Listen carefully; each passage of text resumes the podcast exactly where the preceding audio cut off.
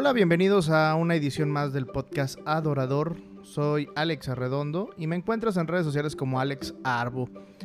Hoy este, quiero agradecer a todas las personas que se toman el tiempo, pocas, muchas, la verdad, eh, quien sea que está escuchando y que está poniendo atención a lo que estoy diciendo, se lo agradezco bastante. Espero que las experiencias que yo he compartido hayan sido de gran utilidad para tu vida. Tal vez están llegando en el momento adecuado, que tienes que saberlo. Eh, yo te recuerdo que muchos de estos escritos que, yo eh, comparto ahora en podcast, los escribí en momentos de aprendizaje eh, durante ya bastantes años. Te puedo asegurar que cada uno de estos escritos, cada una de estas experiencias han sucedido a lo largo de tal vez 10 años hasta este momento, ¿no? Estoy hablando de 2010 al 2020 aproximadamente. Y muchos de ellos los escribí eh, con ciertos conflictos en mi mente y que Dios lograba para mí una respuesta eh, que, bueno, me ayudaba, me, hacía sentir eh, que no estaba tan perdido o me daba una nueva dirección y eso a mí me encanta. Y bueno, el tema del día de hoy es algo que, en el momento que yo lo escribí, que en el momento en el que yo eh, lo comprendí de esta manera, eh, lo estaba cuestionando bastante, ¿no? Y esto eh, le puedo denominar un texto que escribí que, se, que le denominé algo sobre santidad. Porque una de las cosas que escuchamos cotidianamente cuando eres un joven o una joven cristiana o una persona cristiana en sí, es la palabra santo o santidad y, todos sus derivados, ¿no? Cuando, cuando escuchamos todo esto creemos que hablamos de algo que está fuera de nuestro alcance, algo que por más que pongamos nuestro esfuerzo no lo vamos a conseguir, aunque nuestro objetivo es parecernos cada vez más a Jesús, creemos que la santidad es lo más difícil de conseguir, por lo que el buscar ser santos nos deja de preocupar o bien nos ocupa demasiado, cayendo en un afán que pues no nos corresponde tener.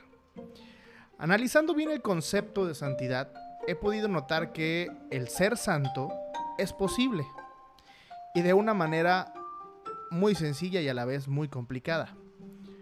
El problema siempre ha estado en el significado que nuestra sociedad o las personas le dan a este adjetivo que es santo. Nos han hecho creer que es algo inalcanzable y que solo la gente muy religiosa puede acercarse a ser alguien santo.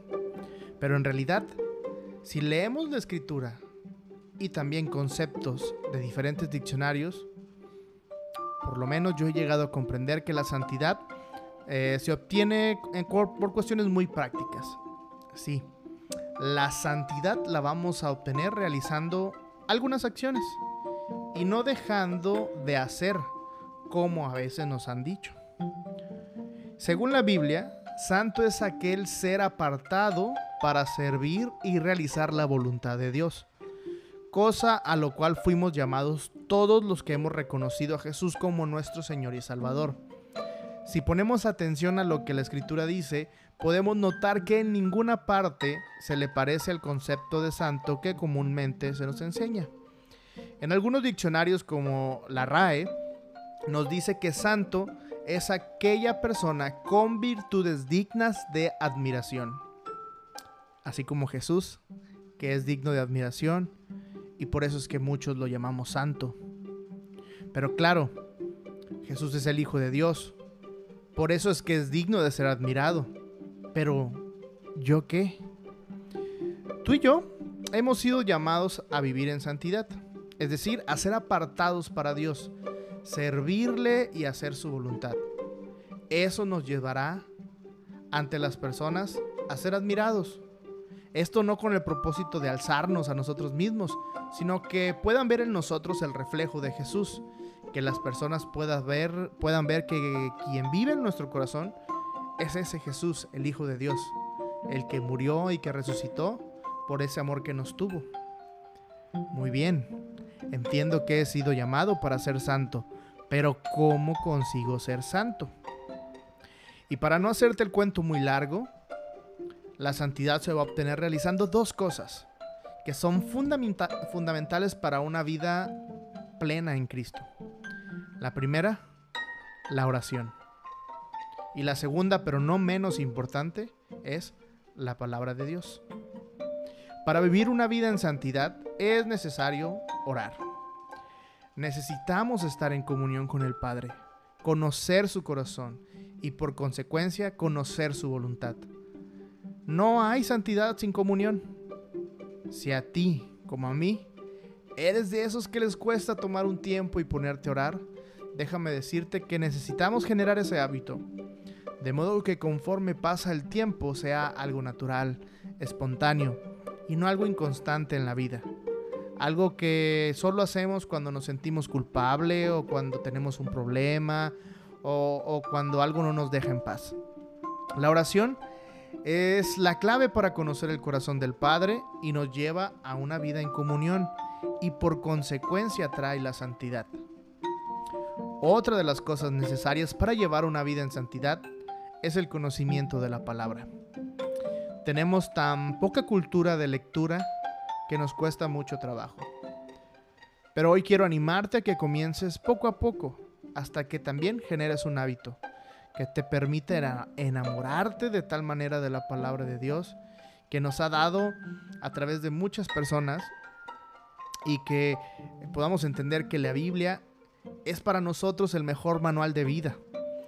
Si podemos vivir conforme a ella, nuestra vida será muy distinta a lo que ahora es.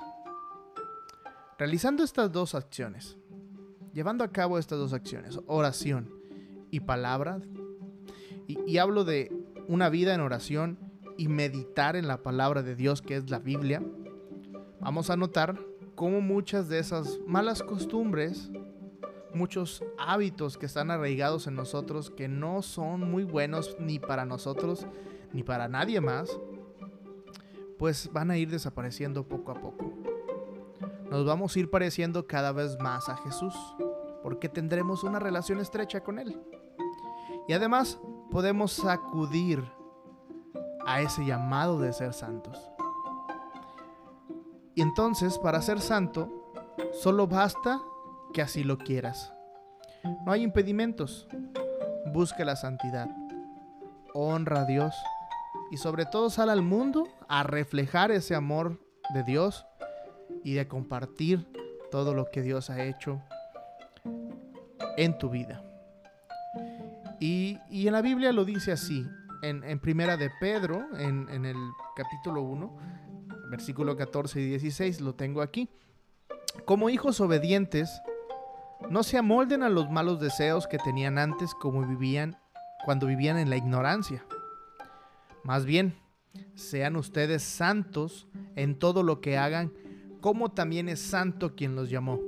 Pues está escrito, está escrito, sean santos porque yo soy santo. Y te lo explico rápidamente. Sé santo en tu trabajo, sé santo en tu casa, sé santo cuando andas en la calle. Pero, ¿cómo soy santo? Todo lo que hagas, hazlo como para Dios.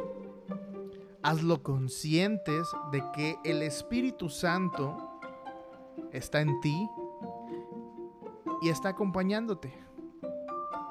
Entonces, si estás por ahí en la calle y tienes la posibilidad tal vez de faltar eh, a la ley pasándote un semáforo, entenderás que Jesús tal vez no haría eso y no lo haces.